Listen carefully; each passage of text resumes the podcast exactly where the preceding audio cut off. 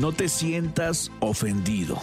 Si alguien te quiere herir, observa el dolor que oculta. Si alguien te quiere mentir, observa el vacío que guarda. Si alguien te quiere traicionar, observa la soledad que carga. Si alguien se burla de ti, observa los traumas que encierra. Si alguien te menosprecia, observa cuán grande es su miseria. Si alguien te envidia, observa su frustración interna. No te sientas ofendido por los defectos ajenos. Trabaja por corregir tus defectos. Corrige en ti lo más que puedas. Sé amable y bondadoso con quien más lo necesita. No te preocupes tanto por alimentar tu ego y empieza a alimentar tu alma.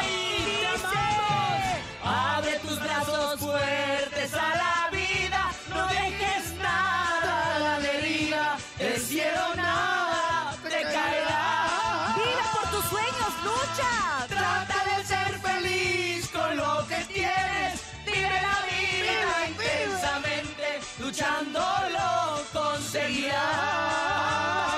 Sí se puede, sí se puede. ¿Cómo de que